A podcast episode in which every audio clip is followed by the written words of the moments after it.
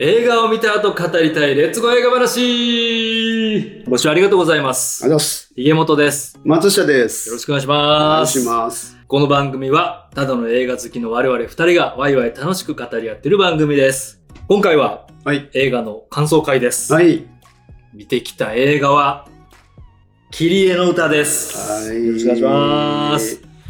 まずはネタバレなしの感想から行きましょか。で、その前に、えー概要う。うん。ですね。はいはいまあ。ホームページに載ってた概要なんですけど、ストーリーみたいな感じで載ってなくて、うんうんうんイントロダクションだけが入ってたんですけど、はいはいまあそれをちょっと読まさせていただきます。はい。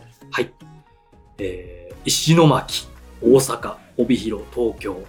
岩井監督のゆかりある地を舞台に紡がれる出会いと別れを繰り返す4人の壮大な旅路。えー儚い命とさまよう心、そこに寄り添う音楽。あなたがここにいるから。13年に及ぶ魂の救済を見つめたこの物語は、スクリーンを越えてあなたの心と共振し、共に震えるですね。うんうん。かけがえのない質量を残す。なんかあんまよくわからない。そうですね。あの、何言うてんねんって感じ取ってて。いただけたら。まあ、ストーリー書いてなかったの？で、あえてなんかストーリーじみたことは言わず、うんまあそれが狙いなのかなっていうので、この一文を、うん。まあ、気になる方はホームページ見ていただきたいそうですね感じなんですけど、うん。見てきました。はい。まずはネタバレなしから。なしから行きましょうか。感想をね。そうですね。はい。どうでしたか？どっちから行きましょうか？僕から行きましょうか。あ、はい。お願いします。ネタバレなしの感想。はいえー良かったところもあるし、うん、いまいちやったところもある。うん。って感じですかね。で、うんそのいまいちやったところが、えー良かったところを、もったいない、あの、台無しじゃないですけど、ちょっとも良くなかったところがあって、うん。もったいないなーっていううん。思いました。。個人的に。はいはいはいはいはい。うんキャストはね、良かったんですけど、うんうん。うんキャストの演技とかそうですね。良かったんですけど、うん。主に演出とか見せ方とかですかね、うん。うんが気になったとこが結構あったなーって個人的に。思いまして、うん。はい、うんなのであんまりこう今回褒める感じの感想には ならないなーってはいうところですかね。あと、はいそうですね、あと、うん、もちろんアイナ・ジ・エンド、はいはい主はい。人公のキリエ、そうね。はいは、アイナ・ジ・エンドの歌はめちゃめちゃ良かった。です。まあもともとねいいいですけどうん。そりゃいいよねってうんいいのは知ってましたけど、ううんん。ちゃんとこうアイナ・ジ・エンドの歌が聴けてうん。いいなっていうとこもありました、うん。まあ、だからこそなんかもったいないうん。なとも思いましたし、うん。で僕いつも言ってるあの誰と見に行くか問題はいはいはい。一人やったら問題ないと思います全然まあそうですはいね。うん。で友達とかデートうん。はもう見る、一緒に見に行く人はめっちゃ選ぶなと思いましたああ、まあまあまあまあまあ。うん、そうかな。うん。僕みたいなうん。まあ、ちょっといまいちやったなって思ってるとこがある人と行くと、あの、喧嘩になるかも。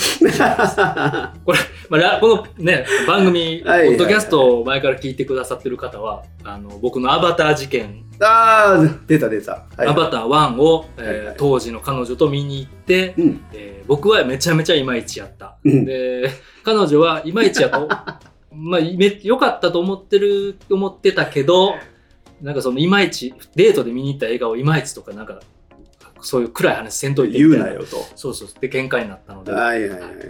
まあこの映画も、当時の僕とが彼女と見に行ってたらうん喧嘩になる可能性あるかもっていう。あなので一人で見に行った方がいいかもしれないです。長いですし、ー長いですね。うん178分。はい、もううん3時間。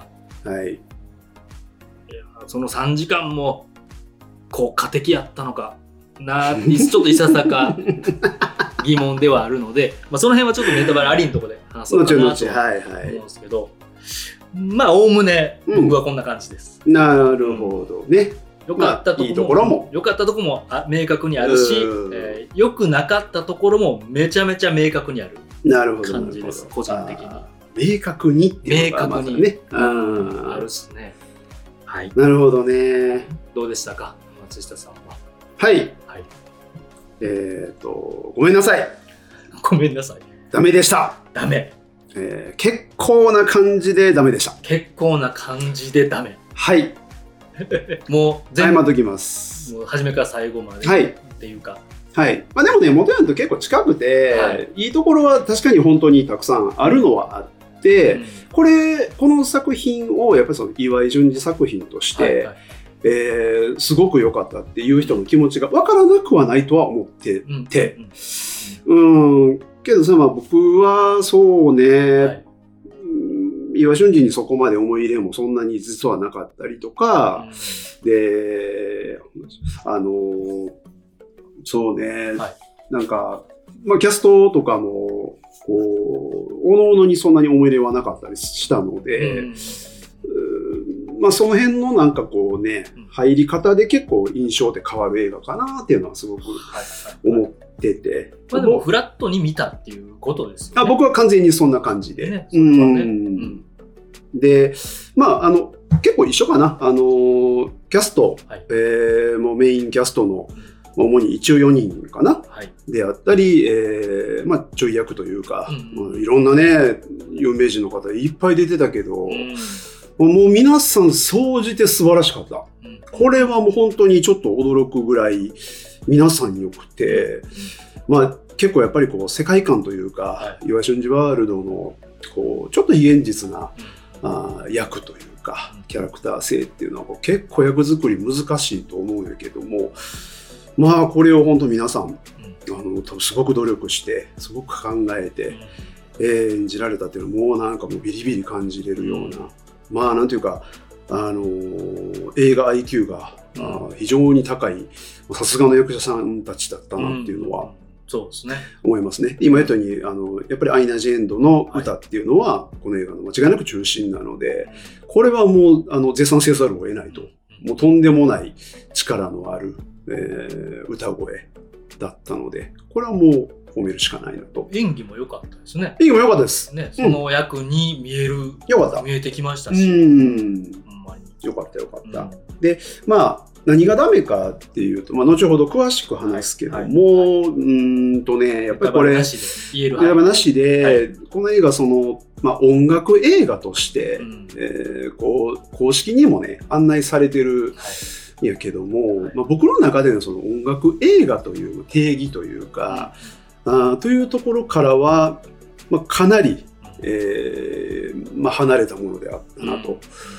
えーで、まあ、正直その、まあ、音楽動画だったな。ミュージックビデオ、うん。要はね、うん。3時間かけたミュージックビデオだったなっていうのはもうもう正直な印象で、やっぱその映画っていうフォーマットで作られたもので、やっぱりそのディテールだとか作り込みだとか、うん。えーまあ、構成力、あと編集、ここが正直ものすごく雑で、まあうまくないなという、もう多々そういう点があったので、もうその度に僕はどんどんどんどん冷めていって、えーという感じでね、うーんと思いながら。もうね、3時間、もう何度頭抱えて、あー、ひどい、ひどい、これってなったか分からへん。ずっとなって、そんな感じの3時間をうん。過ごしたといううん。感想です。です。はい。ごめんなさい。ネタバレなしはここぐらいですかね。そうね。まあ、ここから先はなぜそれをちょっとこう、はい微妙だったのかとかうーんと頭を抱えたのかとかはを具体的に、具体的にあとはまあ良かったとこはここは良かったのにってういうところをねん言いながら話していきたいなとはい。思います。えーこれを聞いて逆に気になるっていう方は ぜひ映画館に3時間ちょっと長いですけどはいはいはいね見に行っていただけたらと。いや、でもね、まあ、最初にもちょっと言ったけど、うんあのーこれをお好きな方めっちゃ多いなっていうのも僕は客観的な視点ではいはい感じるので、うんそれはそれでいいと思うというか、うんまあ、何よりそのアイナ・ジ・エンドのパフォーマンスというか、うん歌声をもう大画面大音量で浴びれるっていう体験は、うんまあそうねない貴重な映画体験だとは思うのでそうですね。まあ、そういう方にはやっぱおすすめかなとは思うけどね、うんなんか伝えたいメッセージとかは大事やったり、うん。伝わってくるものもあるのうで、ん。ぜひ見に映画館に見に行っていただきたい作品ではあるなとは思うんですけど、うん。はい。けど僕たちはここが良くないなと思った。はい。喋っていきましょうか。そうですね。はい。なので、詳しくいきましょうえー聞きたくない方は、この辺で 止めといてもらった方が良いと思います。はい。はいはい。まだ見てない方もご注意ください。結構言うと思います。そうですね、はい今回僕も珍しく言うなと思います。おお珍しい。もとは珍しい。はいうん。気をつけて言ってないわけじゃないんですけどね。うんうんうんうん。もったいないなと思ったんですよね。はいはいはい。わかるわかる。はい。はい。ということで、ではネタバラリここからは行きましょうか。行きましょうか行。きましょうか。はストーリーとかはうん良かったり、なんか構成い。うん。とかも、うん、まあ悪くはないなと思ったんですうけど、ん。なんせ、ぼ僕がほんまにうんちょっと嫌やったというか、ダメなとこから行く？褒めるとこから行く？うん褒めるところは、うん演技はよえ皆さんの演技すごい良かったです。はいはいはいはいはいはい広瀬すずさはいん、はいはい。ライナージエンドさ、うんん。松村北斗さうん。ん、えー黒木華さん。うん。で、さっき松下さんがちらっと言ってたカメオ出演、そう結ね。構あすごい良かった。でうん。僕そのカメオ出演がノイズやったんですよ。完全に。うん、うん。み、みんなじゃないけどね。みんなじゃないけど何人か。そうですね。ななんかこう震災を扱ってて、はい。でもちろん津波のこととか、はい。ね、こう家族の生死うんを扱ってる割とシリアスな作品、うんそれが大きなテーマというか、ねだからこそあの刺さる歌というか。響き渡る歌こう心に残る歌っっていう物語やと思うんですよ。だから割とこうシリアスなのにカメオ出演いっぱい出しちゃうとうん。楽しくなっちゃうんですよね。わかるわかる。描いてる内容がアマちゃんとかああ。バラエティコメディとかやとカメオ出演って効果的やと思うんであ、すよ。なるほどね。うんうんうん。確かに。唯一良かった僕が良かったなと思うのが、うんえー沖縄めぐみさんおー、はいはいはいはい。はすごいあのーはいはいキャラクター広、うんその娘の役が広瀬すずちゃんやったんで、うん、でしかもねその割とカルマ業を背負ってる感じとかはいはいはいはいの物語にあってそのお母さん役っていうとこでうん。あれは聞いてたなと思うんですけど、それ以外はもう個人的にはなんか皆さんノイズうん。気になってなんでここで？とか。メインの人たちが演技良くてちゃんとメインの人たちの物語を描いてたのにう、んうんうんいらんかったなっていう。あんまり顔が刺さへんというか、うん。ね、目目脇役でそんなにこう、うん、気持ちが持ってかれない人とかを配置してうんもらえた方がもう粗品好きですけどはいはいはいはいはい。個人的にめっちゃ好きな芸人さんですけど、うん映るたびにうわ粗品や。ねなるのよね。ってなって、ななんかうんやめてほしかったなっていう。なんか忖度なのか、大人の事情なのかうん。わかんないけど、うん作品においてはいらんかったな、うんうんうん。そうそう。だからまだ粗品はでも、はい。まだ役割が与えられてるはい。からまだマシかなと思うんやけど、はい。えーロバート・キャンベルとか、はいはいはいえー浅田美代子とか、はい。石井達也、えー、タケルたけるこの辺はもうマジで必要がないの鈴木で圭一さんとか。ああそうそうそうそうそう。そう、まあ、樋口真嗣もね。そうなんですようん。大塚愛大塚愛もねそうそう安藤優子もねそうやねっていうそうなん。ですようん。別に意味がないというかねそうですねだから役者さん。もかわいそううん。うん。まあそれやったらなん。かあの歌フェスみたいなとこにちゃん。とした歌詞をいっぱい出してあげたりとか確かにその方が説得力ねそうですねそういうことしてはりましたけどん。なん。かそのメリハリをもっと聞かしてほしかったなーっていう確かにはいなんか本当にもうなんだろう、えーああいう、まあ、これね見たえこの映画見た人に話してる前提ではいはい。あんま説明せずに喋りますけど、うんあのああいう事件というか家族に悲しいことがあった、うん。あの歌歌喋ることが難しくて歌しか歌えないうん。子がいたとして、うん。なんかその子の日常を淡々と描くとかやったら、うんあえてこう、ノンエモーショナル。ウェス・アンダーソン的な、確かに確かに。ノンエモーショナルな感じで行くんやったら、ああやって、あの、キャストをいっぱいいろんな人出して、確かに。もう淡々と淡々と。あでもウェスアンダーソンそこ違和感ないもんね。そうなんですよ。うん。それがやっぱうまい。なんかほんまに感情を排して、うんうんうんうんで、でも生きていくことってこういうことやっていうのも描けると思うんですよ。う。ん。なんか失ったりとかん喋れないけど歌を歌って生きていくんですっていうのをやりたかったら、そこまで振り切ってもよかったんですけど、うん。エモーショナルにさせたいのか、させたくないのか、うん。どっちやねんみたいな。確かに確かに。うん。そのメリハリ、どっちつかずな、なんか中途半端感。うん。なんかとりあえずも、もりもりに持ったみたいな、はいはいはい。いろんな人も出てくれるって言ったから出したみたういな。ん。そういうのはちょっといらないな。まあこう、話が、ストーリーがストーリーなだけで、確かにでねちゃんと、あの、その家族の喪失だったりう、ん。悲しいストーリーは描けてたのに、うん。もったいないなっていうう感じです。ん。僕はそこが大きいですかね。うん。あと、まあ音楽も、音楽もそうですね。はいはいはいあんまこここはちょっと松下さんと一緒っぽいから、うん。音音楽も、うん。えー個人的にはアイナ・ジ・エンドに歌わせすぎ。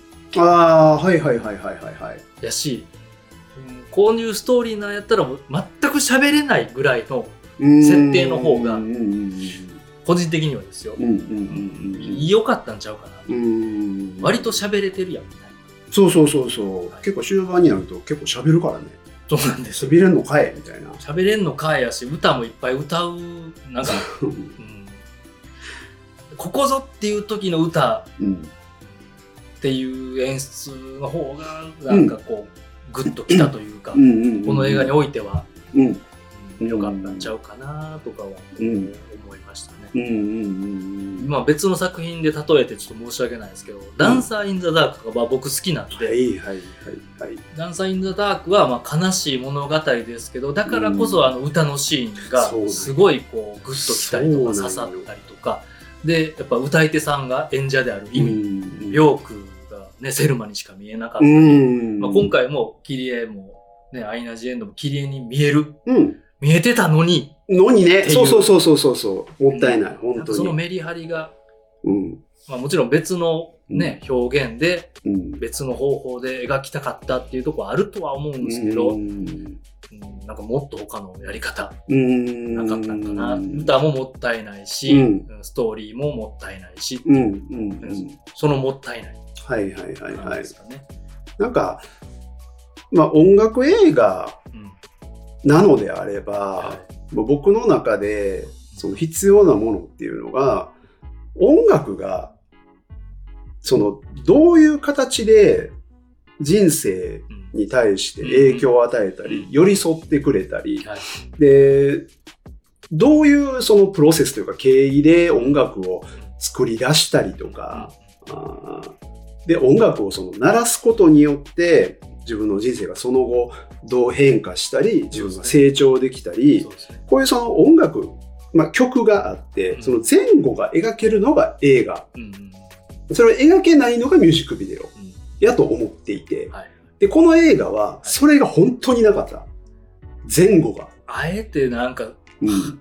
あえて排除してる感じうも。ん。いや僕はあえてじゃなくて、はい。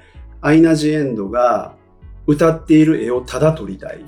その舞台を整えるためだけの状況設定であったりそれまでのことを描いている、っていうか感じだ。うん、だから結局今回3時間もあって、うん、うん。バックボーンうをん3つか4つぐらいのそのタイムラインはいはい。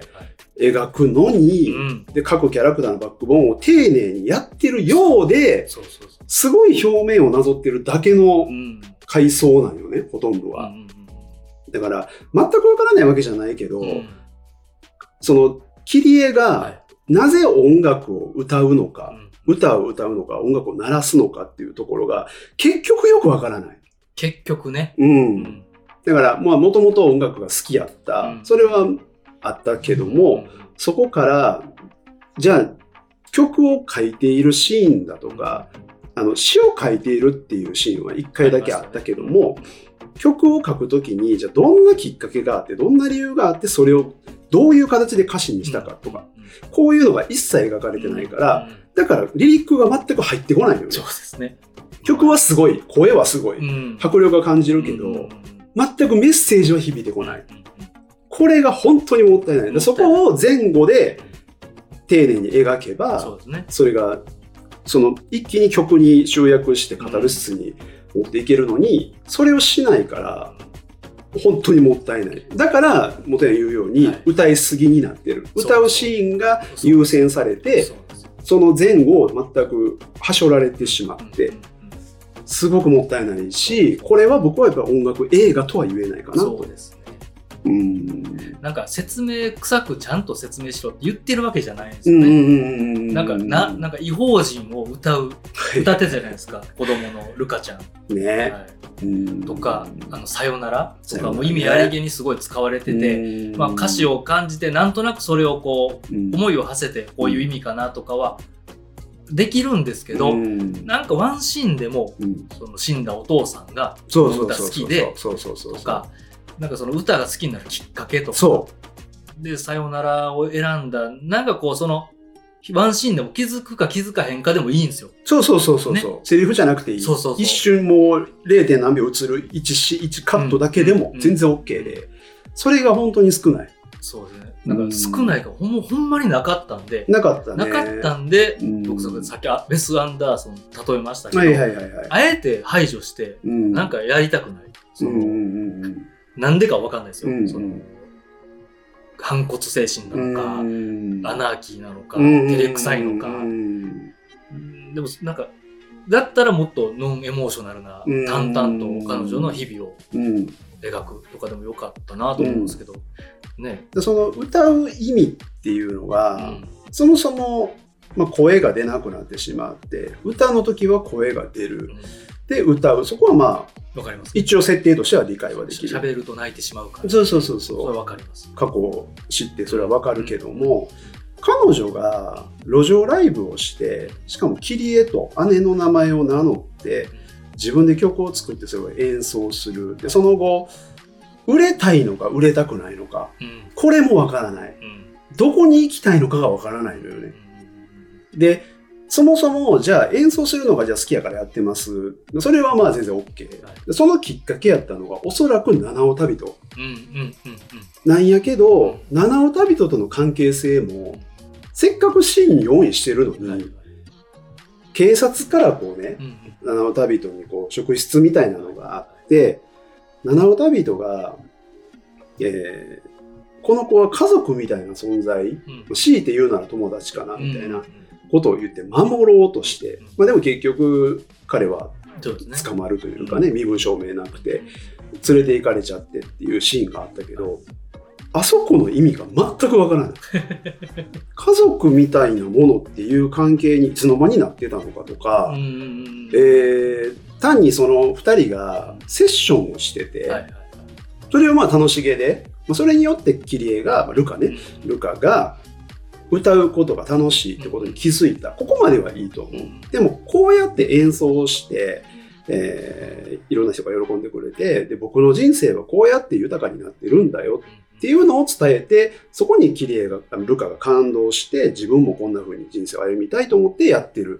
とかまで描いてれば説得力があるのに警察に連れて行かれた男を見て、うん。ああなりたいって思うっていう話で 身分証明も持ってないなんかこう正体不明な男と、なぜそんな関係家族って言わせるような関係になれてたのかが描かないので。描かないですね。あえて描いてない感いじは。やあえてじゃなくて描く気がなく僕は感じた、僕はなんかあえて余白みたいな。あー。でも説明不足、不親切やなとは思いますね。だと思う。うん。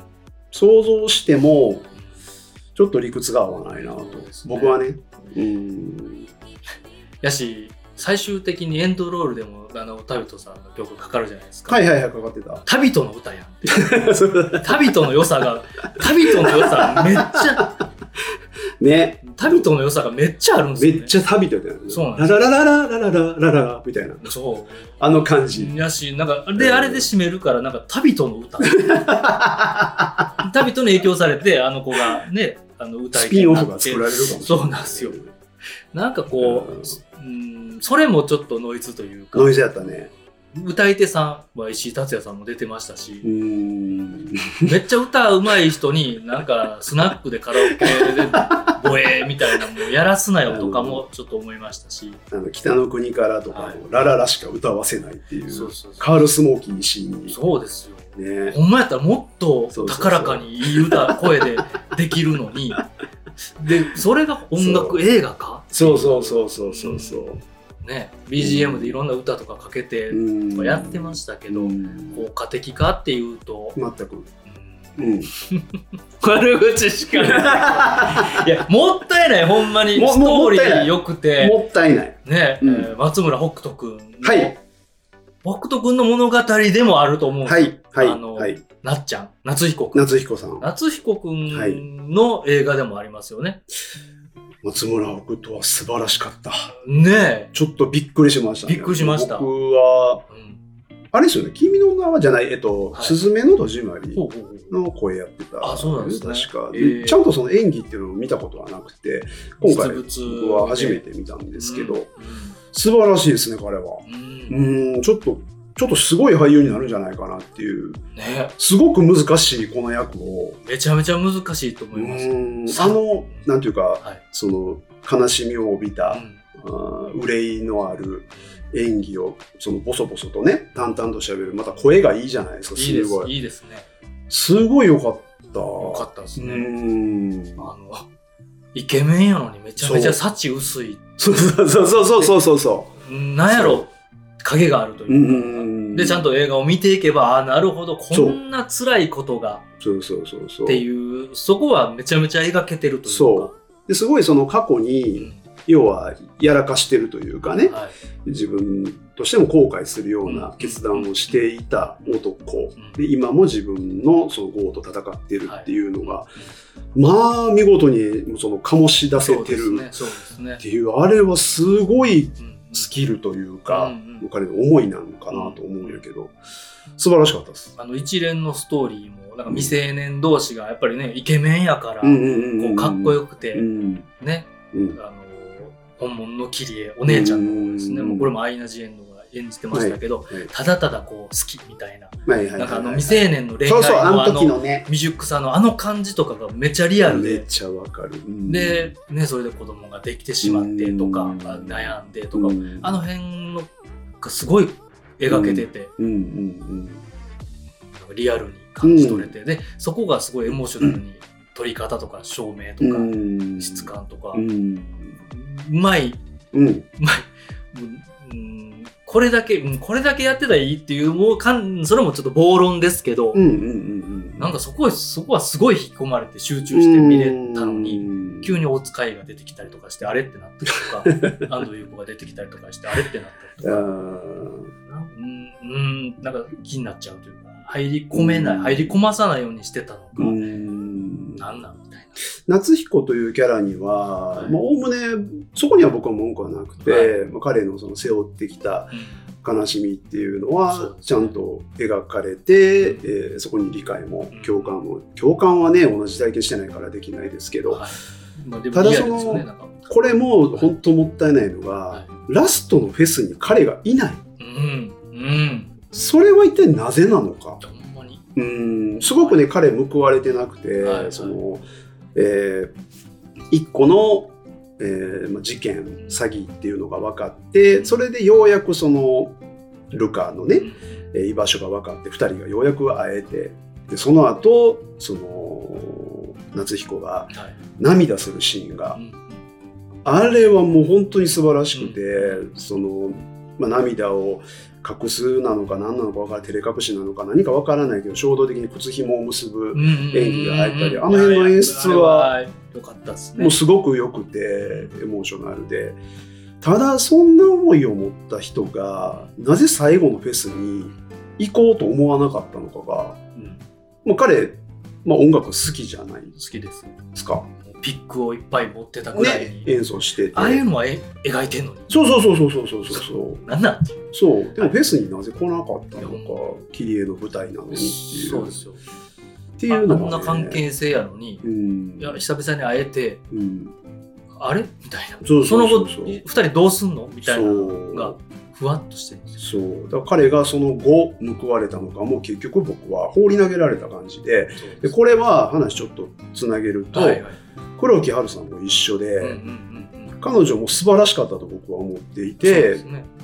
あんなね大阪のうん。先生おったわっていうあの感じね、うんうんすごくまあなんというか親身に。はい。優しいけど厳しいこともちょっとユーモア交えて言うすごいいい先生、うん。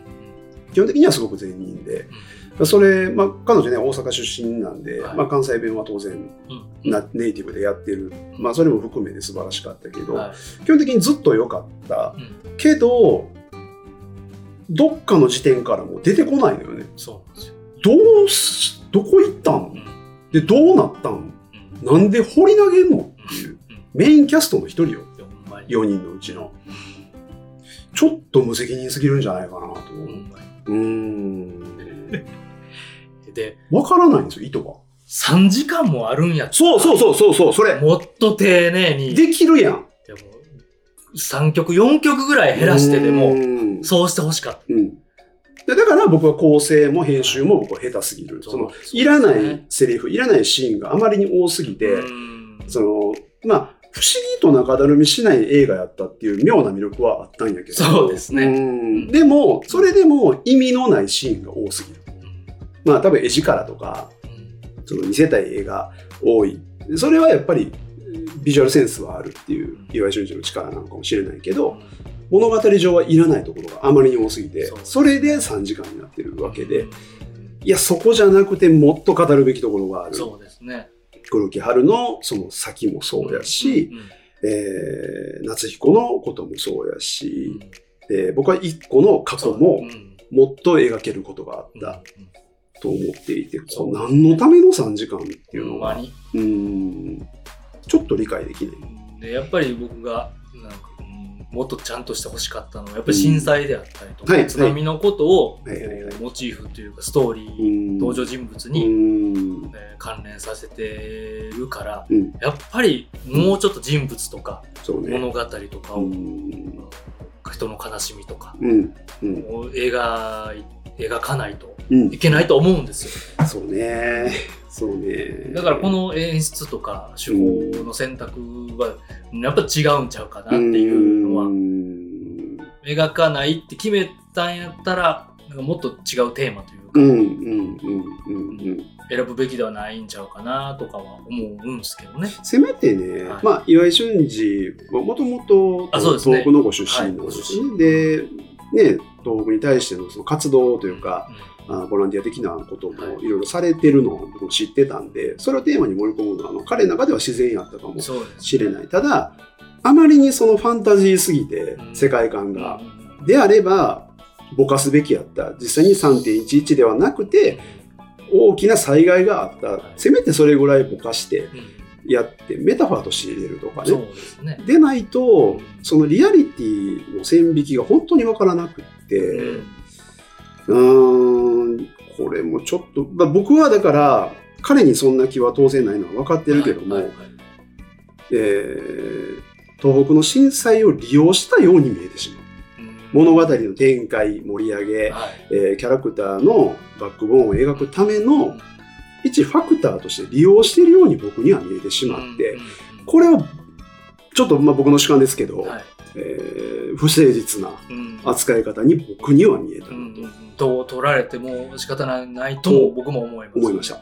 まあ、僕当事者ではないので、被災したわけではないので偉そうには言えないけども、でもちゃんとね、ね。切り絵とか、うん。夏彦のこととかをうん。描こうとしてて、うん、ね、そういうシーンがあったりとかうん、したのに、うん、その、その後の、うん、あの、ルカの人生でちゃんとこう、なんか繋いでうん、語っていくっていう感じじゃないんや。うん、うん、お涙ちょうだい、まあ、言葉良くないですけど、うん。お涙ちょうだいの映画にはしたくないんだと。そこから先みんな生きていく人たちがいて、うん、日常があって、それって日常いつもの日々じゃんみんなそれって一緒やんみたいなのが描きたいっていう気持ちも分かるんですけど、なんか中途半端どれもこうちぐはぐというかそうそうそうそう噛み合ってない感じうんになってしまってるなという印象うん。ですよね。いやもうあの決定的に結構そのもうむむしろパニックレベルではい。なんじゃこらってはいはいはい。なったのが、実際の地震のシーンでのその切り絵、はい。えっとお姉さん姉,、はい。姉ジエンドの、アネジエンドの。姉ジエンドの方うんうのんうん。切り絵の下着姿、ねあれ何？えなんで風呂入んねんっいやほんまに。て そのなんなんなんでしょうね。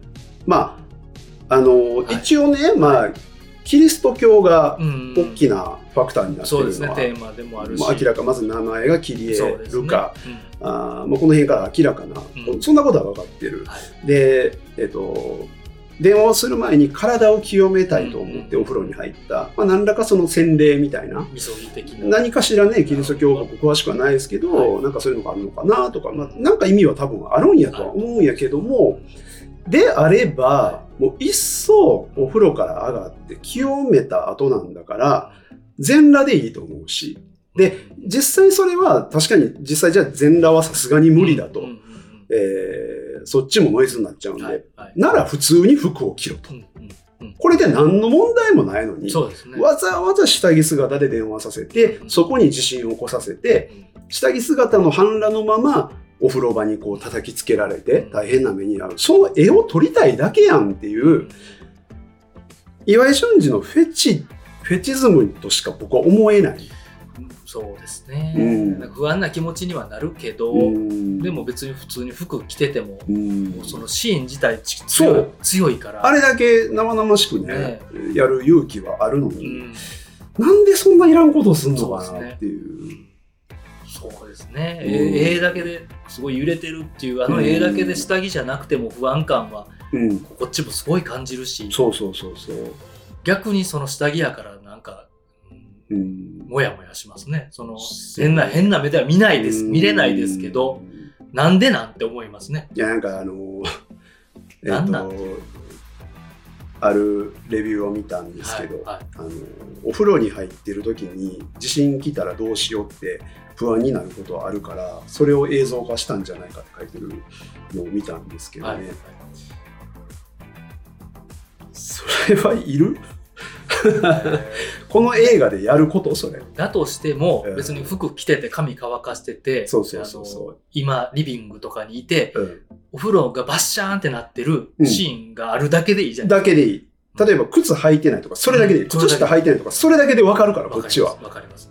下着姿の必要はマジでない。もうあの、まあね、風呂バッシャンバッシャンって、あのうん。真横でね、うん、っていう、なんか、演出がやっぱ気になるんですよね。なんでなんていう。う。わからないし、でそれがそのこの絵を撮りたいだけじゃないかって思った時に腑に落ちてしまうというのが僕は問題だなと思っていて、で岩岩井俊二ってやっぱりそういう監督ではあるので、となるとやっぱり僕はちょっと浅いなと思っちゃう。ね、なんかこの絵である意味とか、そうあだからこう、このシーンがあったのかとか、うん伏線になってたのかとか、わ、すごいシーンだな、みたいな、うん。映画が好きやったりもしますし、うん僕らがね、うん。なんかどうしてもこう比べてしまうのも良くないですけど、うん。なんかもったいないに全部こうつながってしまって。最後のフェスとかもあんな3日間大々的にフェスやんのに許可取るやろ普通って。嘘やろってなりましたもん。思いません？本当にねそのね七尾旅人さんが初め警察官に連れて行かれるとことかも、うん。その体制と反体制が描きたいだけやんみたいなのもちょっと感じてしまうんですよね。ここねちょちょっとここ僕結構しっかり語りたいところで、はい、あのまず、うん。えーフェスを主催する、はい。で営業許可を、まあ、実際取ってたか取ってないかもわからない、うん。許可証がないんでね、うん。で警察の方たちは、はい。苦情があってから止めに来た、はい。で許可証がない、うんうん。じゃあもう止めてください。これはもう業務上、ん。僕らも致し方なくやってるんですっていう状態、うん。やのうにん。反抗してうんうん止めずにうん。お客さんもいるんでとか、設備にお金かかったんでとかうん。言い訳しながらうんうん揉め出す。うんうん。これ絶対やったらあかんことで、絶ね、対やったから警察の方たちをはいは業務としてやってることで苦情が実際あるわけで迷惑を被ってる人がいるわけですよ。その方の気持ちを考えたらこれは止めないといけないのね。ルールやから。はい。でもそのルールをはい。無視して、うん。みんななんかこうね演者が目配せしてもうやっちゃおうぜみたいな空気で音を鳴らし始めて最後キレが歌って終わる。これがなんかその体制には屈しないぜとかあーそういう貢献力に対して、まあ、ささやかな反抗をしてでも表現を俺らは続けるぜみたいななんかそういうこうなんかパンク精神とかアナーキズムみたいな、なんかそのかっこよさげにそれを取ってるけど履き違いも甚だしいねこれは。そのああのせ設定とかシーンがうんうんこうみんなそれでも鳴らしたいんだ音をっていう物語があったら、そうそうそうそうそえう。ーうん。うんなんか良かったと思うんですよ。うん、でもね、なんか例えばうんゲリラライブとかって、はいはいそもそも法を犯して。こういうことを伝えたいっていう、その主張、メッセージがあるから、法を破ってでも行そう。で、早く撤収するっていう、それの元でやってるから、そこに魂があるよね。哲学もあるでも今回単なる不手際。そうそうそうもう悪いけど主催者がバカなだけやったよ。そうなんですよ。その中で警察に抵抗するっていうのは、はっきり言って愚かでしかなくてうん、アーティストとして絶対にやってはいけない。これを堂々とやるっていうのは一体どんな神経なんだと。ね。僕はちょっと信じられなかった。うーんあちゃんと歌も聞こえてこうへうんん演出にしてて、まあカオスみたいなでも歌うしかないみたいな。うんなんか、で、そのさなか、うん。あの、いっこちゃんが、うん。とか、なん、なん、何が伝えたいんやろみたいなんで、ちょっとこう混乱しましたよね、あそこね。最後だからそういうそうカオスを作って最後みんな集まってっていうのがただ撮りたいだけ。うんそういう、えー中で鳴らされる音ってかっこいいよねっていうのを撮りたいだけ。かっこよかったっすか？かっこよくないです。ね全然かっこよくないです。こんなもんはロックじゃない。ロックじゃないですようね。んでこれね、僕この映画全般、はい。その貢献力だとか、あと気になったのは、うん。えー児童相談所にね、うんえっ、と、まあ、ルカちゃんがまだ小さくって、えー黒木春の先生と夏彦が引き取りたい。うん。でもちゃんとその児童相談所にはい届けて、そしたら、えーその相談所の役所の方たちは、もうルールなんで、うん。あなたたち他人でしょ。なんで、もう無理っす、みたいな。もう勘弁してください、無理っす、みたいな。お一人、お引き取りください。お引き取りくださいこれもすごくその役所の人が悪者に描かれてて、うんうんうんうんいやいや、彼らもルールがあって、うんそりゃ他人に引き渡すなんてことはできないし、で、実際あんなんかなって思うんですよね。うんうんもうちょっと優しいというか、あれだけど震災みたいなことがあって、うんそのまあ維持じゃないですか。彼女の扱いっていうのはもっとケアってある。で例えば、黒木春と夏彦には連絡はしますからとか、報告はしますからとか、何かしらまた合わせれる機会を作りますからとか、あるような気はして、僕は詳しくないんでわかんないですけど、あそこまで冷たいかなっていう、そうですね。なんかあからさまに悪者に従ってるね役所の人。もうちょっとちゃんと説明して、これこれこうで、そしますよね。そう。うん。もうなんかもう仕事なんで、うんもうもう喋ってる暇ないんで、さよなら、みたいな。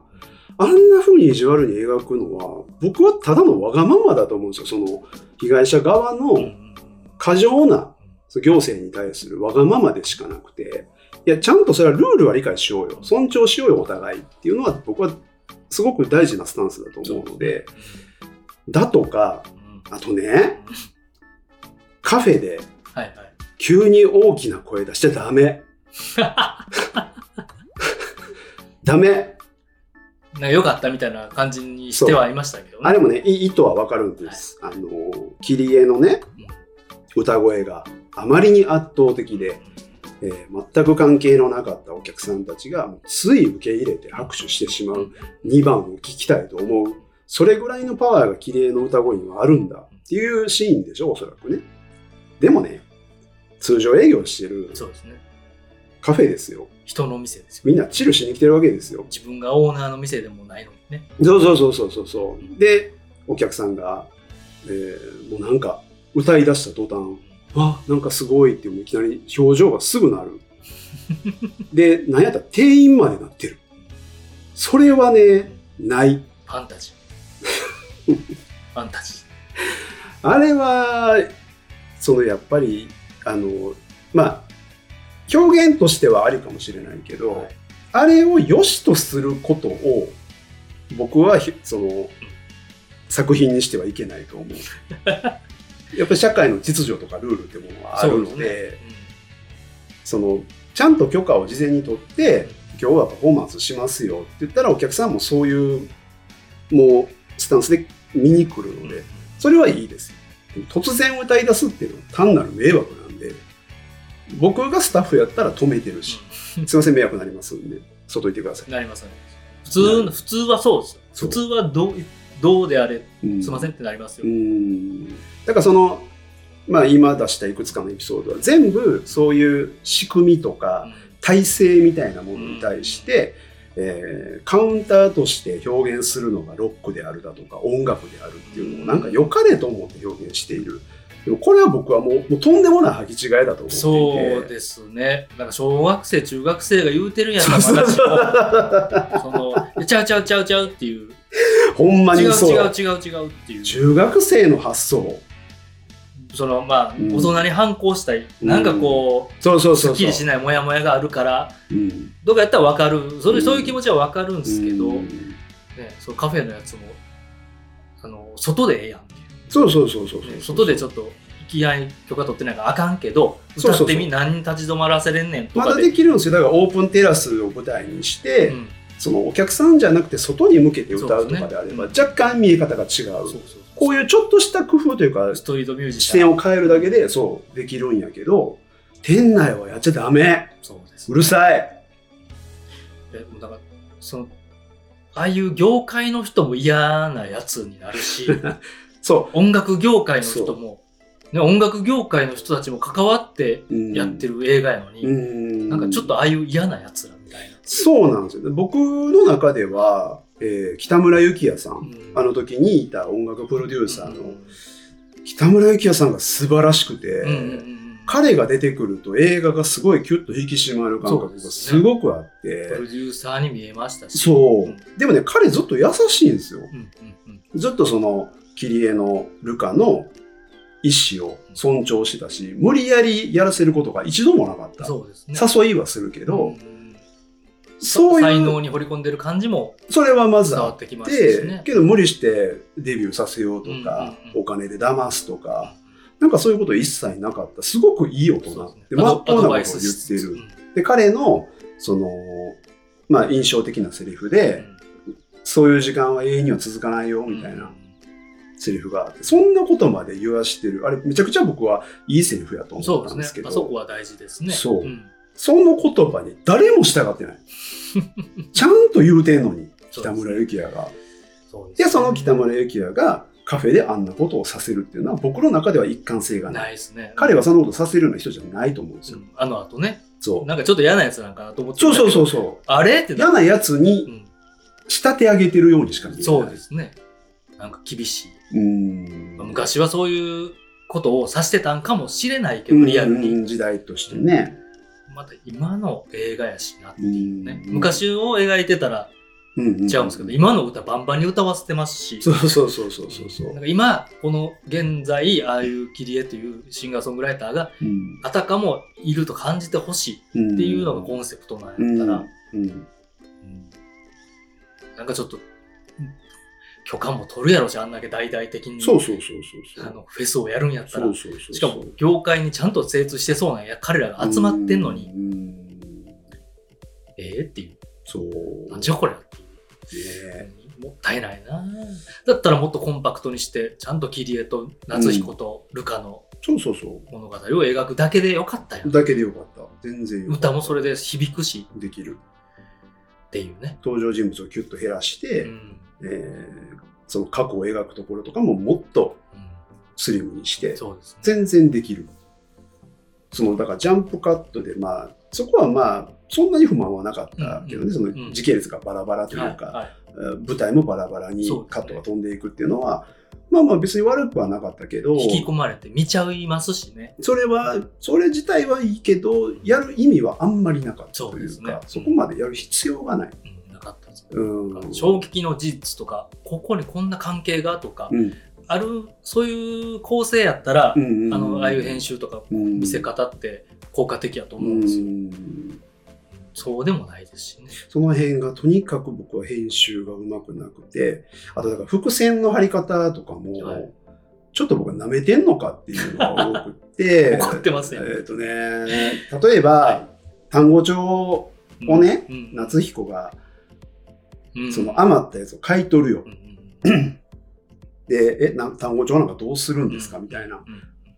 その時点でね、そのキリエ・ルカがこ声を出せないっていうのはもうすでに僕ら見てるわけで、はい。はいあ、何かしらルカにつながるアイテムになるんだろうなって、もう分かるのに、その後、ルカがじそれを使ってるのを見て、えー広瀬すずに、一個に、えーあまあ、当時マオリか、マオリに、はいあ、あの時に買ってもらったやつだとか、セリフでわざわざ言うんですよね。うんうん言わんでも分かるて、それはこっちは。僕らを舐めないでほしい。単語帳が出てきた時点で分かるから。そうですね。とか、そうですね。あとねやるべきこと、やるべきところを抑えてなくて、やらんでいいことをしてる。やらないことしてる。で、あのーまあ、最終的に一個が、まあ、刺されてしまう。うんで、あのースキンヘッドの男が、まあ、おそらく被害者なんでしょそううかね。ね。結婚詐欺のねで、。彼がそのね、事前にライブ中にはい 群衆の中にいる。うん彼が現れた時の音楽が、バーン、うわーみたいな不穏な音楽がわざわざなって、はい、悪役登場しましたよっていうのを出してるんで、最後出てきても驚かない。そうですね。こいつ絶対最後なんか悪さするやんって。そんなんもうね、群衆の中にちょっとおるの見せてるだけでいいのよ。そうですね。うん。だこういうところがね、まどろっこしいことしてるというか、まあやりすぎ、そうね説明。方。うん説明してほしい、した方がいいとこはしてないのうに、ん。そんな線でいいとこはめっちゃしてもうてるっていう。そう。見てる僕らは、最後にあのスキンヘッドの彼が現れた時に、あ、あいつどっかにおったわ、そういえば。っていう方が、絶対に気持ちいいんですよ。映画としては。わざわざあいつをスローで映して追っかけるっていうのを撮って、もうそれももう野暮というか。何回もこうね、あのそう。見つめ合ってるそうそうそうそうお互い気づいてる感じを23回してねちょっとね。だからもったいないもっともったいない。なんせもったスいない。トーリーも別に悪くないし、うん悪くないと思うキャストの演技も悪くないし見せ方とか伝え方さえ良ければ、うん。すごいこうん。う歌もグッときてるし、うんなんか感情移入もしてるし、うん。ルカキリエ頑張れみたいな,、うんなんかああいう子がいるのかもしれない帰ってサントラ聴きたいみたいな。ななってるはずだと思う思うんですよ。ん。なんでこんなにこう、なんだろう、もやもや、うん。すごいもやもやしますよね、この映本当に画。なん。かこう、す好き、すすうん、まあもちろん内容が内容やから、うん。なんだろう、スキッとはしないんですけど、はいはいはいはい。でも考えさせられて、ああ、ちゃんと生きていこうみたいな、うんなんかそういう勇気をもらえる感じでもないし、その、登場人物のはい、ほぼ全てが、バカなんですよね。その、まあその、まあさっきの描描き足りてないから。わかりやすいところで、その、えー許可証のうんうん主催者うんうん。だとか、一個も、うん。えーあんな派手な格好をして、ウィッグつけてね、それはいいけども、まあ、おそらく詐欺をうん。働いてるから、身分がバレないように、つどつどウィッグも変え、服装も変え、やっている。そこまではまだいいでしょう。はいでも、はい警察に追われ始めたうん、その後登場した時も、また派手な格好してるのね。うんうんそこは色変えるでしょうよと。すぐバレる。そう。すぐバレる。説得力が本当になくて、逃げる気マジであんのっていう。ね。逆に数の方がバレへんのちゃうの？そうそうそうそう。それだけでバレなくなるのに、わざわざそのまま派手な格好をして目立つようにしてるのは、バカとしか思えなくて。ね。これはだから本当キャストは悪くないです。だからもう演出、えーそもそも監督の意図が正直僕は浅いなと思うので。まあ、ちょっとちょっと自分は深く考えたら、うんずあのルカもうん。マオリもうん。もう別に生きていきたくはないとこの世に何も楽しいことはないと、はいはいはいはいはい。家族もいないし、はいはいはいはい。でまあ、どうでもいいっちゃどうでもいいなるほど。うん。けどまあ2人だけあなたがいるんやったらうん、こう別に悪くないかも。みたいなのがまあなさよならに込められてたり、なるほどね。えーあの最後の海岸うん。あの2人のシーンだったりうん。でそれがこうこのこの時間は長く続かないようにちょっとかかってたりとか。するんかもとは思うけどなるほどね。バカやんとは思うんですよそうなんよね。そのフェスの主催者そうそうそうそう。マオリもうん。ね、騙して賢く生きていってる感じなのか、うん。まあ、どうでもいいからあえて適当なのかうん。っていうとこもあるんですけど、そうだからなんか、まあ、そういう、うんもうちょっと破滅型というあそうか、ですね自暴自棄になってる、だとしたら納得はできるけども、そんな映画はどうなのかなってやっぱり思ってしまう。うんでもやっぱり、その最後あんな風にね、音楽で、えー終わる。この後も世界は続くという風に、ねあの、エピローグじゃないや、うんうんもうあったりもするね。えーであれば彼らがやっぱり努力をしたり、何かその現状を打破しようとする工夫をしたりとか、うん。そういう姿勢とかね勉強をしているとか。こういうことをしていたらまだ希望はあると思うけど、ぶずっとバカで無知なままなのよね。そうですね。変わらないうん。誰も変わったり成長していない。あのデビューしたいのかしたくないもうのかわからない。言わなかったですそうそうそうそう。このままがいい。このままがいい。そうそうそうなんかね、あのエピローグ最後のエンドエンドロール前のあのシーンを入れるんやったらこうそれでもい生きていこう。うなんかをめねうん。なんかそのシーンを描いてほしかったですよね、自分はうん。うん。この先デビューしたいんだ、うんなのかうん。いやデビューはしないけど歌を歌って日本を旅していきたいんだ、になんそれになるきっかけみたいなそういう話をちょっとでも匂わしてうんほしいですよね。そうだからやっぱりこっちはその応援する気が起こらないというか何を見せられたんやろうっていう気持ちになってですね。でこの先どうなっても別に興味ないっていう気持ちになってうん。そもそもそのやつの歌詞何って？ああそうそうそうそうそう。そういう歌に僕は感動は多分できない。うん。その自暴自棄で破滅するだけのねまあそれを思っててそれを歌詞に書いてて歌もあったけどそれがこう変わっていく様であったりうん。どう変化していくか。うん。とかがなんかこう映画としてうん。見どころになると思うんですよね。そう、だからね、そう、でまだその破滅型だとか、じゃあパンク精神のような表現をしたいんであれば、世界を美しく撮るなよって思うんですよね。そもそも。そう、あんなにも美しくファンタジックに絵を切り取るのに、生きてる人は絶望的でうん破滅したがってるっていうのは僕の中であんまりこう一致しない矛盾してるそうですね。と思うんでもっと人間の汚いところとか。そうそうそうそうドロドロ汚いところとかを。そううん全てドロドロしていれば映画として僕は成立するなとそこがねどうしたいんだと どう思えばいいんだとほんまに。うーんほんまにね。でももったいないもな。ったいないですねもったいないですね なんだかな。なんだかなって感じですよね。もったいないです本当にあのもう本当改めてキャストの皆さんも素晴らしかったのそうでですね。まあなんともったいないことしたんだなとちょっと悲しくなる気持ちでしたねほんまに。うんあのアネージ・エンドがはい。えージエンドが演じてるわけじゃないですか、はい。はい。姉も喋りボソボソしてるから 分かりにくくなかったでそうそうですすね。か、まだ喋っうん。てる喋れるっていう喋れるので。うん、キャラで。でもあのこう、キャラクタそうそうそうそう。ー性格？そうそもぴったりやったからよかったんですけうど、うんうんなんかね近づけたいのか近づけたくないのか。でやっぱ僕ほんまにもそのルカちゃんは、はい。うん演出としては全く喋れへん方がやっぱり、うんわかる。うん。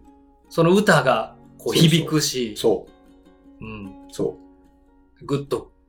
だからこそ彼女は歌ってるんだ、ううん。歌うことが生きることなんだみたいな風に描けたんじゃないんかな。なんかそれをしなかった理由って何なんやろうなみたいな。わからないよね。そうそうなんかまあ小説原作の方ではもっとその辺がしっかり語られてるとかがあるんかもしれないですけど、うん。うん。なんか映画化にあたってはやっぱりこうはしょるというか、うん。メリハリをつけるというか、ん。何を伝えたいか。うん。でも3時間あんねんからねやれるよ。えやれますよそこねは 大事なとこやねん。ほんまに。うん。だから結構なんか不思議。不思議。いやだからそのアネジエンドをねはい。別に別の人がやれば全然良かったし、それでそのメリハリもつけれたというか、はい。姉と妹の違いっていうのをより明確にできたと思うし、でなんかやっぱりあのアネジエンドのその地雷集がすごすぎる。あこれは あのあ僕は結構良かったですけどね。リアルな、まあリアルではあった。あのイケメンに一漏れ一目惚れしてしまって、周り見えなくなる系の子ってうん。やっぱ当時高校生とか、うーん。なんか分かるなんかリアルなんですよね、ああいう子がいたなっていやいいですよ全然そうどんな人がいてもいいんですけどただそのキャラクターをそのままずっと演その演出する上ではい。最終的に津波が来るっていう時に、えーまあ、逃げないといけない。でも、えールカちゃんを探さないといけない、そこまではいいんやけど電話しながらうんうんうん。フィアンセフィアンセって言ってもいいとかイチャイチャしだすでしょ、うんうんうんめちゃくちゃイライラしていくらなんでもその会話は今やめとけと。そうですね。あ、うん。そこまあだそもそも自分が死ぬとは思ってないし。思ってないけどね。うん。なんかああいうこと言いそうやなーっていうのはめっちゃ思ったんですけどね 言うかな。ちょっとやっぱ感じてるんですよなっちゃんが自分のことをうん、ちゃんとあの親とかにとかなっちゃんのこう危うさ、いはい私の前から消えてしまうんちゃうかって、はいはいはいはいはい。アネジエンドはもうめっちゃ感じてるんですよ。はいはいはいはいはいはい。あのなるほど。そのそれよりも前に本当は、あの本当はうん産んでほしくないうんと思ってるでしょってことも分かってるんですよ。うんうんうんそもそもなあのアネジエンドはうん自分に惚れてると思ってないんですよ。あの神社のあのまキスそれも分かっていると分。かってる。なるほど。でなっちゃんはなっちゃんでうんああいうね止められないんですよ。あの若さあのあの当時の恋愛の好かれてまあまあめっちゃ好き自分が好きで付き合ってないけどどなし崩し的にうんうんみたいなのめちゃめちゃリアルやと思うんですよ。ああ、なるほどね。で、あの大変な時にうんうんうんそれでもアネジエンドは言わせたいんですようんね。私と一緒にいてほしい。でそこでいちゃんと描けてるなと思ったのはなっちゃんはもう決意してるんですよね。お前と一緒に生きていくと。はいはいそのはいはいはい。受験やなんや家がとか。そうね、そうね。なのにああいうことが起きてしまってうんそら悲しいわと。やし僕も悲しいしね。で妹のルカちゃんがそれで大阪に行くとかもだから全部ちゃんとつながっててそこは分かるんですよ。そこは分かるなるほどね。あだから僕の中で、はい。そう、だから今みたいなリアリティと捉えれば、はいはい。僕は違和感ない。うんうんうんうんうんけど、ずっとそのファンタジー要素が強いキャラクター性を見せられてきて、急にそんな生々しい実際にいそうな人を出されても、うん。僕はそこが分からなかった。メリハリがね。メリハリがなかったですね。やしなんかなっちゃんのあの法事みたいなとこもファンタジーでしかなかったから。あーあれね。急に江口洋介出てきたりね。ようわからん話してたね。なんかあそこでパニックになるんですよね。なったなった。江口洋介。あれ？あー。あれ樋口監督。そうそうそう。であ鈴木圭一さん。あれ？ですよ。ロバート戸松さんも出てるし親族が豪華ってあそこがもう全く入ってこん入ってこなかったあそこ。で、うん。なっちゃんち何？なっちゃんえどうしたん、うん。うんうん？何これ？わからんかった。で置いてかれる感じ、うん。めちゃめちゃノイズうんでそうしたいのか。で急に死んだ人も出てくるみたいな演出もするから。はいだからそのリアルとリアリティのキャラクターなのか、そうじゃないのかがやっぱそうなりますよね、うん。この松下さんが言うように、そうそうそうそう。そこがすごいブレブレというか作品3時間の中でう。ん。軸がわからないままというか。ちゃんと描きたいのか描きたくないのかが、なんかね確かに。分からんくなるのはそう捉えられても仕方ない。うん。とは思うんですよね。うん。そこのもうあの話だけの映画でもよかったうんうんうんなあうん。のに歌全然なくて、うんうん。確かにね。うん。とは思うんですけど、ね、まあどっちかよね。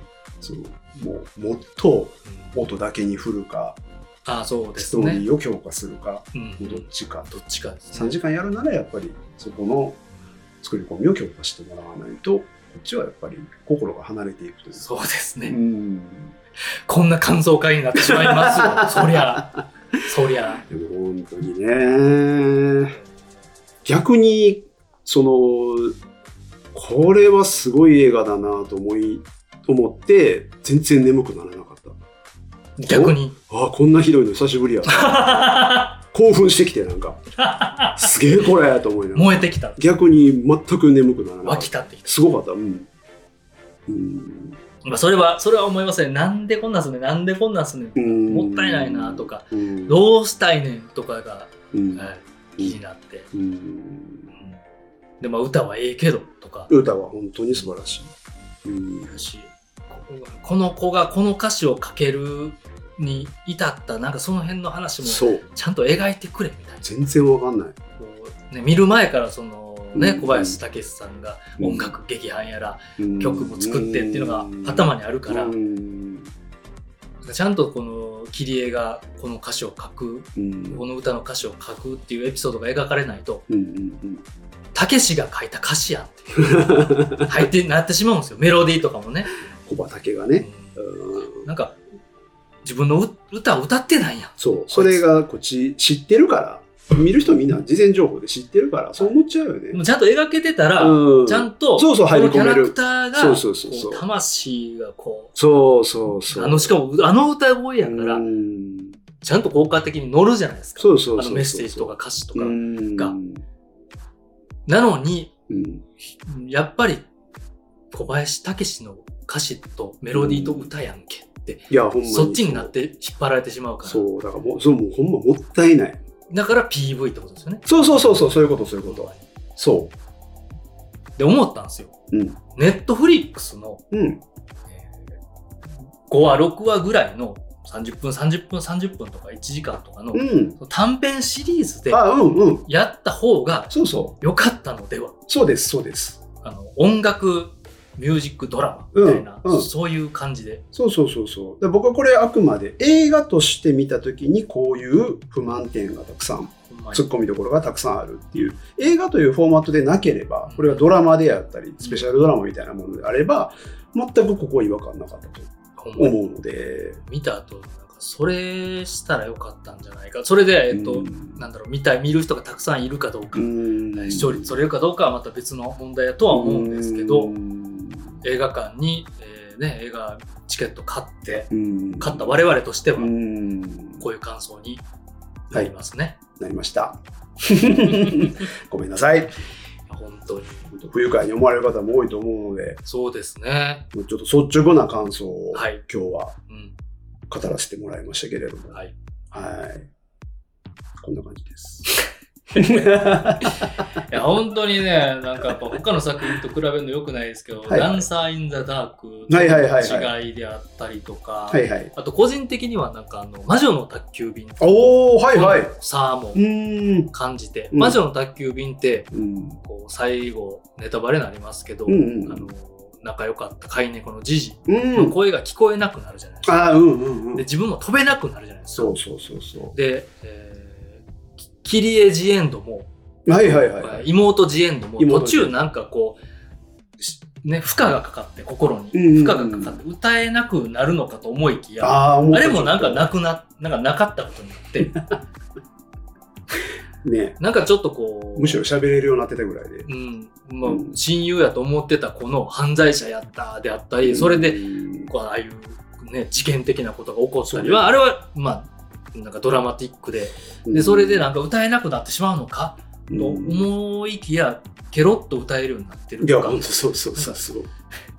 もっとやっぱ、魔女の焚き火はメリハリが効いてたと思うんですよね。うん飛べなくなる。ななんかちょっとこう、都会に出て、うん、いろんな人の波に揉まれて、うん一人前になるにあたって、一応スランプになって、うん。で、も、こう目指す、なりたいことがあって、うん歌いたい。まあうん今回の綺麗やったら歌いたい。はいはいはいで歌えて、なんか歌えたその代わりになんか喪失する。うんそれが大人になるってこと、うん成長ってこと、みたいなメタファーやと思うんですけど。うんそうそうそうそう。だからその、まあ、一個の事件があって、その後、えー、涙目さんはい。に暴力、うん。うん性加害を受けそうになると。そうですね。まあ、おそらくあの時の、その、お願いしますって言うんですよね。うんうん。それは一個のためにはい。自分が犠牲になって、えーお願いしますお世話になったし、みたいな。そうそうそう。あれ、まあ、おそらくは自己犠牲。っていう表現で、おそらくキリストにつながるんじゃないかと僕は感じ、うんてまあ、ある種ちょっとこう貼り付けのようなね、はいはい状態の絵を撮りたい。だここ結局これが理由。あの、わざわざレイプシーンを撮る。なかなか衝撃的、そうですね。えー勇気もいった。うんわざわざそのアイナ・ジ・エンドを脱がして、うんそんな状態にするという絵を撮りたい。自己犠牲を払ってキリストを騒ぎさせるようなシーンを撮りたいが優先で、その後彼女の心理にどんな変化があったかは、岩井俊一は興味ないと思うんです。だから今言ったような変化がない。ね、お姉ちゃんとまで言ってて、そうそうそうそうそうね、ちょっとその後もその影響で歌えなくなってるっうてんいうのもちゃんと入れてるから、ちょっとはあるんやけどね。あれ？なんかそれがこう、うんあ、このまま歌えなくなってしまって、ね何かがあって、そうそうそう乗り越えんのかなってそこそこ思。ってたけど、特にない。ないんかい。うん。ちょっと気にかけられるぐらい村上虹郎に、そうですね。それで終わったというか。しかも虹郎くんも魅力的やから、よかった映るたんびに、うわ、虹郎やう。ん。なるんですけど、うん。けどっていう。ねなんなんだろう。もったいないね。無駄遣い。本当にね。時間とキャストの。そう。うん、あとはまあテーマもうん。ね、もったいないなっていう。ん。はい。で僕の結論はそのネットフリックスでそのミュージックドラマシリーズ、はいや、その方がいいですね。なんかっていう方がちょっと収まりは良かったんちゃうかなっていう、うん感じはしますね。はい。はい。ドラマでお願いします。これからは。っていう感想でした。はい。以上ですかね。なんかもういやー喋りきりました。しゃなんかそうね。よよかったところとか言っときながらよかったとこうんろそんなに そんなになかったように思いますが。演技とストーリー本当に。て設定は良かったと思うんですけどねなんかやっぱり本当に演出とか見せ方うん。とか細かい配慮、うん。あとはどういう映画にするかっていう狙いがはっきりしてるかどうかっそうて。やっぱりすごい大事なんやなっそうてね。思いました。本当にそうね。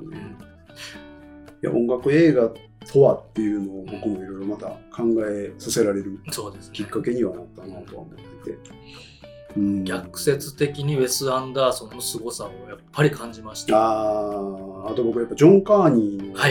凄さを改めて感じそれは思いますね。音楽映画で言うとね、音楽を鳴らす意味を。うん僕ら大好きですしね。うんまだあの松下さんは見られてますけど、うん Apple TV のやつはまだ見てなくて良さそうですね。フローラとマックスってうんいううんのがうん。最近始まったんでうんうんうんよかったですよ。すごく。うん。やっぱ好みっていうのもありますけど、もちろんもちろんね。ああいうのが音楽映画。だと思います。僕の定義では。そうですね。うん。人間も描いてるし、うん。だからこそ鳴らす音楽、歌う、歌が刺さる。そうそうそう。いいなって、音楽っていいなって感じさせてくれる。うんっていうふうにも思いますね。うんまあそもそもミュージカル映画とかだったらうね、ん歌っていいな、音楽っていいなとも思いますし、うんうんなんかそれとも違うし、うん。結局また文句言う。は 終われへん。い。こんなとこでしょうかね。こんなとこですかね。はいはい。なんかこう、はい気分を害された方がいたら、はい。えー、まあ我々の感想です。はい、はい、そうです。主観です。はい。いいなと思った方を、なんか別のとこはね、いいなと思った方は、それを、その思いを、あの、大切に。もちろんです。間違ってるわけけでもないです。し。僕らもいいなと思ったところもあるので、もう歌もいいなとか歌詞もいいなとか、うん。あるのはあるのでう、ん。まあこうしたらもっとここが良くなったのにっていう、うん。もったいないなっていう、ね。えー批判、批評でした。批判じゃないです。別に、あの、批評か。うん、叩こうとか。まあそうですね悪口ではないですねあくまでただの感想で感す。想ですね。うんはい。でした、はい。はい。ありがとうございました。はい。ありがとうございます。えー皆様はこの映画いかが 感じましたでしょうか？はい。ね、ここは良かったと思うとか、うんまあやっぱうん我々と同じ感想でしたっていうね、うんなんかいろんな感想ございましたらコメント欄とかぜひぜひ SNS メッセージいたそうそうそう。だけたらと思います。こう解釈、私は、僕はしました、みたいなふうなことも言っていただきたいですね。そうですねうんまあ、もはやあの呼び捨てにするなとかはもうちょっとあんま気にせんでください。あのすいません普通に素人の映画好きのおっさんがはい。ワイワイ言ってるので、はい。はいえー好きに喋らせてもらえたらと思います。はい。っていう感じですかね。はい。よろしくお願いします。はい。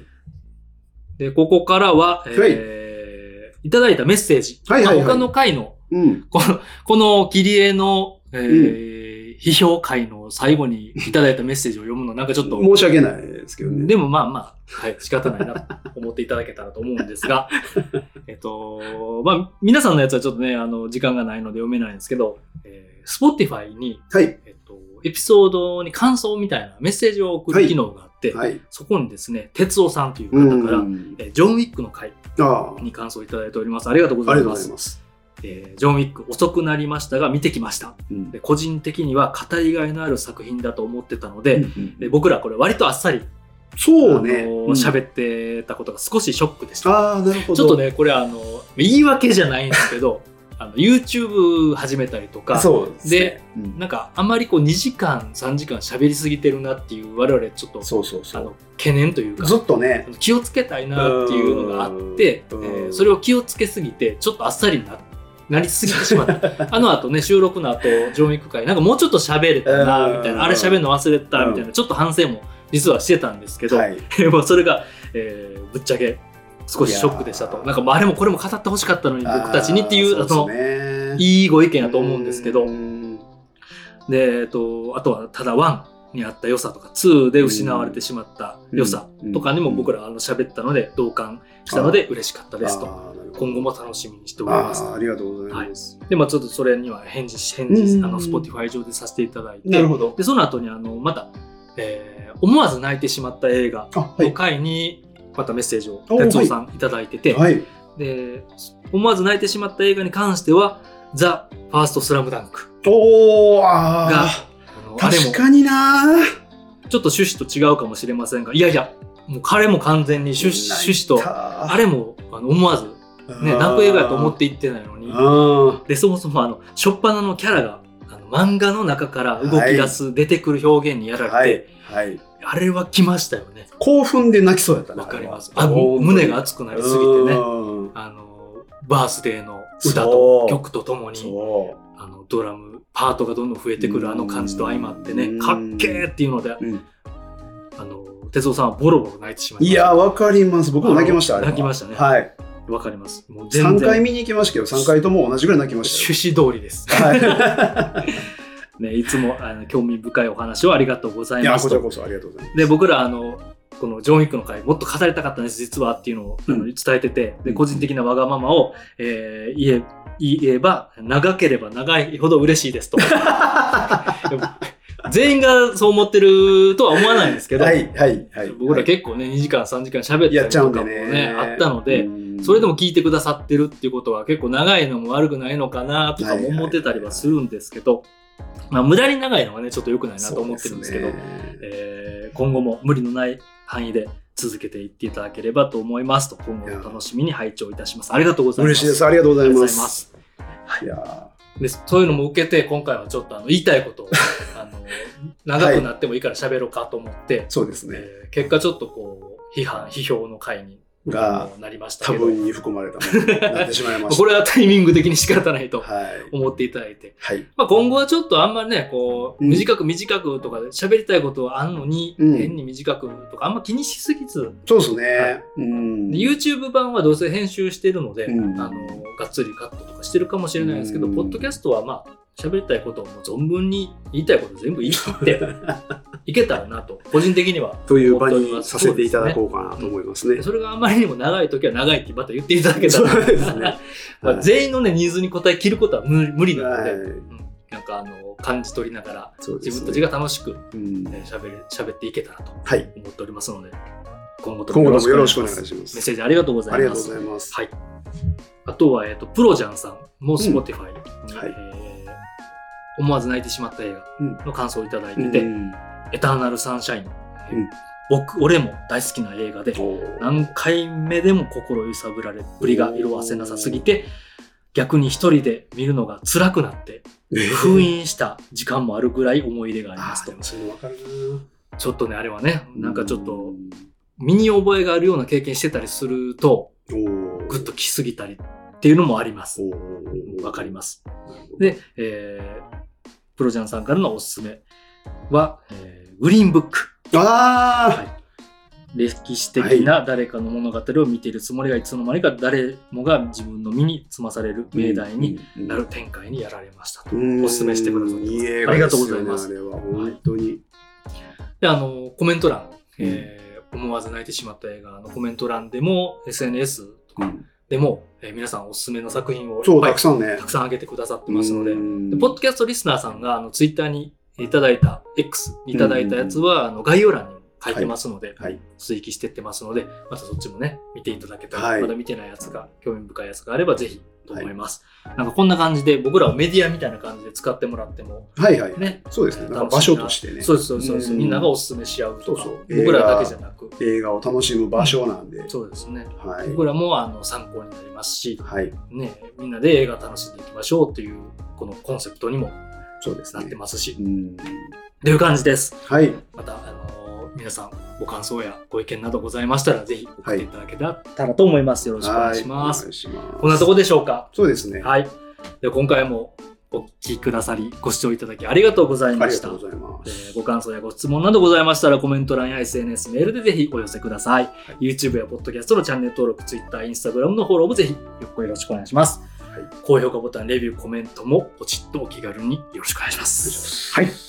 はい。それでは、これからもグッドでハッピーな映画ライフを楽しんでいきましょう。せーの。ではまた。